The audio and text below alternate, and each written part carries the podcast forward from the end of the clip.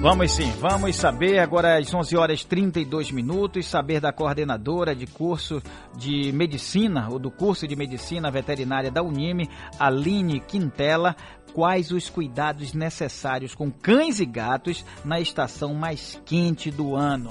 E esses bichinhos sofrem, hein, Aline? Bom dia, tudo bem? Bom dia, Noel, tudo bem? Tudo em é um paz. prazer estar aqui falando sobre um tema tão importante. É, o, o prazer é nosso, Aline, e eu vou dizer para você, eu tenho uma cadelinha, uma cachorrinha, peixe que a gente chama de Penélope, ela é uma beleza, viu? Dá para perceber que ela tá com calor o tempo todo. Outras e outras pessoas passam esse tipo de situação com os animais. O que fazer, Aline?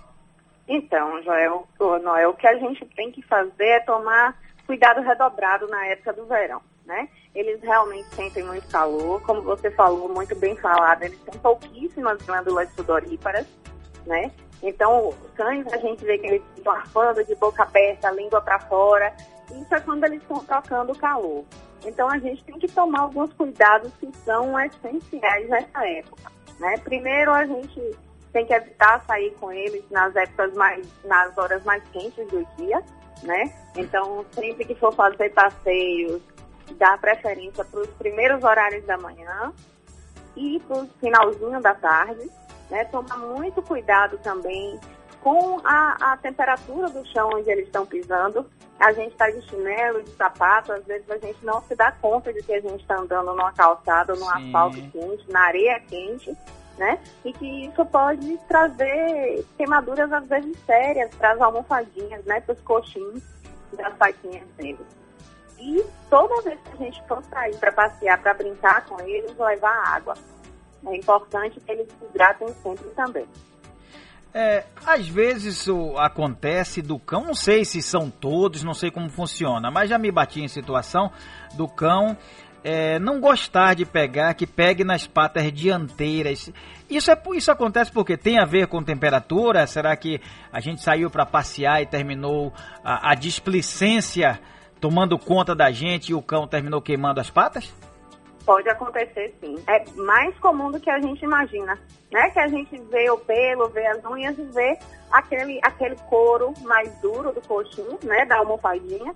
Então, às vezes, tem a falsa impressão de que é resistente, mas não é, né? Uma pele mais keratinizada do que a pele do resto do corpo, mas ainda bastante sensível. E às vezes machuca, às vezes queima, e eles ficam realmente com uma certa sensibilidade nesse, nesse lugar. Esse período de temperatura lá em cima é mais fácil o, o animal apresentar pulgas e carrapatos? Esse é outro problema. Na verdade, assim, o, o, a gente fala sempre né, do mosquito da dengue, cuidado no verão, e isso acontece com pulgas e carrapatos também. Essa estação do ano que apresenta algumas pancadas de chuva, né, como a gente teve. Eu estou aqui em, em Lauro de Freitas mesmo, aqui na Unime, e aí a gente teve uma pancada de chuva logo de manhã cedo, depois abre esse solão. Então, a gente tem a umidade perfeita e a temperatura perfeita para a eclosão dos ovos de pulgas e de carrapato, né? Que às vezes a gente não vê, mas eles estão no ambiente. Quando as condições são perfeitas, eles eclodem e a gente às vezes se bate com aquele mundo de carrapato, o cachorro está infestado de pulga e a gente simplesmente não sabe de onde veio. Sim, é interessante isso. Ô, ô Aline, outra coisa, é, a alta temperatura pode é, mudar o humor do animal? Pode, pode sim. Assim como muda o humor da gente, Sim. né? Às vezes a gente está naquele calor terrível e a gente ainda tem a liberdade de ligar um ventilador e com um Isso. ambiente mais ventilado.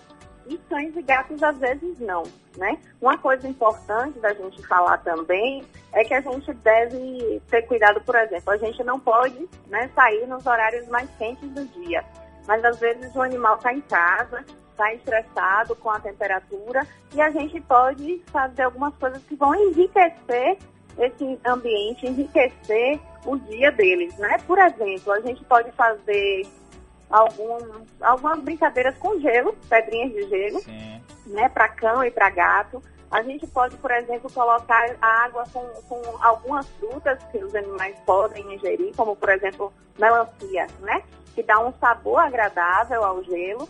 Eles vão brincar com aquela pedra de gelo e ao mesmo tempo vão lamber e vão estar ingerindo água.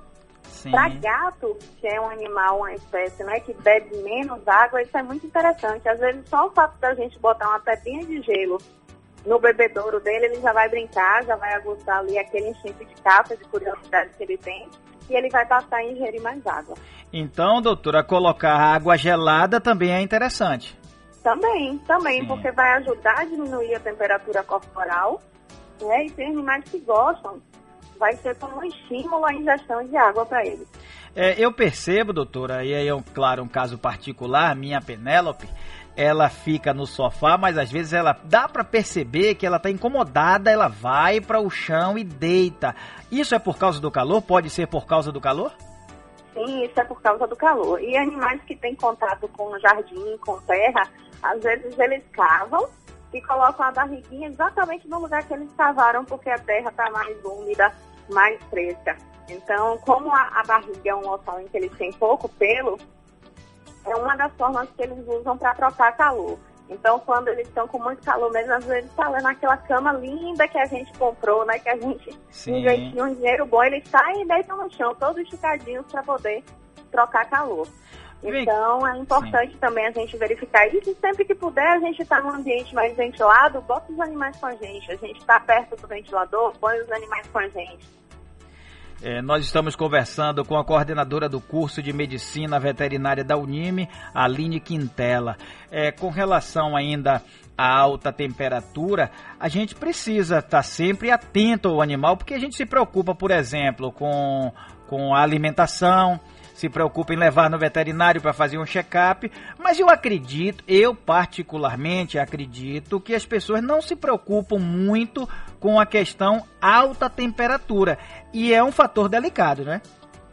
É um fator bem delicado, Noel, e a gente às vezes recebe aqui na nossa clínica escola, né, aqui na Unime, um, animais que, por exemplo, foram deixados em varanda, né, com a incidência direta de sol, às vezes os animais foram deixados dentro do carro, né? A pessoa sai para ir no banco, para ir no mercado, acha que vai ser coisa rápida, mas a temperatura dentro de um carro ultrapassa às vezes 60 graus, Sim. né? Então, às vezes a gente tem, os animais chegam lá numa, num, num, com um problema, uma patologia que a gente chama de intermação, né? Que é similar à, à insolação humana. Né? Eles, eles chegam numa temperatura tão alta que às vezes a gente tem que colocar é, dentro de uma banheira com gelo, com água fria, a gente tem que jogar álcool, fazer uso de medicamentos, colocar na, na fluidoterapia para ele tomar soro, resfriado. E às vezes nem assim a gente consegue salvar um animal. Deixe... Então é muito importante isso. Sim, deixa eu usar um pouco mais dos seus conhecimentos. Eu vejo, Aline, por exemplo, o cidadão passa no carro, parte do vidro está aberto, está baixo e o animal com é, termina botando a cara lá fora. Aquele vento de alguma forma prejudica ou realmente? Porque dá para perceber que é satisfatório para o animal e para a saúde dele. Então, é uma delícia isso, né? Se a gente fizer isso, a gente vai gostar também. Verdade. Eles estão vendo ali tudo passando, eles estão sentindo aquele vento na cara, mas é prejudicial sim. Principalmente para os olhos. Né? Às vezes são, são pequenos ciscos, um corpo estranho, até inseto que bate Sim. e pode causar alguma lesão ocular. Para animais que têm aquele olho maiorzinho, mais protuberante, como pugs, chitos, né, o bulldog francês, é pior ainda, Sim. porque ele já não tem uma lubrificação muito boa da superfície ocular, porque o olho é mais saltado, né? Quando eles ficam assim pro lado de fora do carro, o vento vai ressecando ainda mais essa córnea.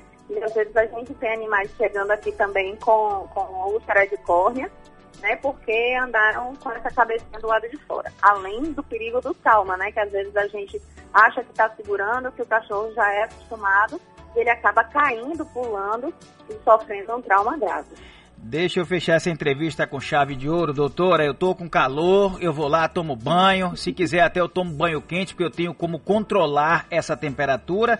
Mas o ideal, claro, é água fria e, e para me dar essa tranquilidade na temperatura. Os cães e gatos. Eles também sentem calor, como a senhora vem frisando desde o início da entrevista. Qual é a média de, de número de banhos que eles devem tomar, por exemplo, durante a semana? Pronto. Isso aí é, é um assunto bem controverso, né? Você escolheu fechar com chave de ouro e é verdade. Sim. Banho é um assunto bem controverso mesmo, né? O mais importante que a gente sempre tem que ter em mente é que, diferente da gente, quando a gente dá muito banho nos cães, e principalmente nos gatos, né? Que são espécies que não costumam gostar tanto assim do contato Sim. com a água. Quanto mais banho a gente dá com sabonete, principalmente sabão e shampoo que não é de uso veterinário, mas a gente está retirando a, a barreira de proteção da pele, Sim. né? Então, nunca, a não ser em casos de tratamento prescrito pelo médico veterinário, em casos normais a gente não deve dar mais de um banho por semana. Sim, senhora. outro cuidado que a gente precisa ter é secar direitinho depois. Principalmente animal que tem a pelagem mais, mais abundante, mais espessa. Um shih um golden. Se a gente deixar ele secar sozinho, às vezes fica uma certa umidade por debaixo do pelo e vai dar uma dermatitezinha. Então é importante a gente dar o banho e secar direitinho depois. Doutora Penélope não vai mais tomar dois banhos por semana, viu? Pelo, senhora, eu notei que Penélope estava sendo alvo de excesso de banho. Doutora, muito obrigado, um abraço à senhora e bom trabalho. Muito obrigada, senhor Noel Tavares. Muito obrigada à Conexão Sociedade. A gente, o curso de Medicina Veterinária da Unime está sempre aqui às ordens. Tá, doutora. Muito obrigado mesmo. Essa é a coordenadora do curso de Medicina Veterinária da Unime, Aline Quintela. Muito obrigado. Bom trabalho à senhora.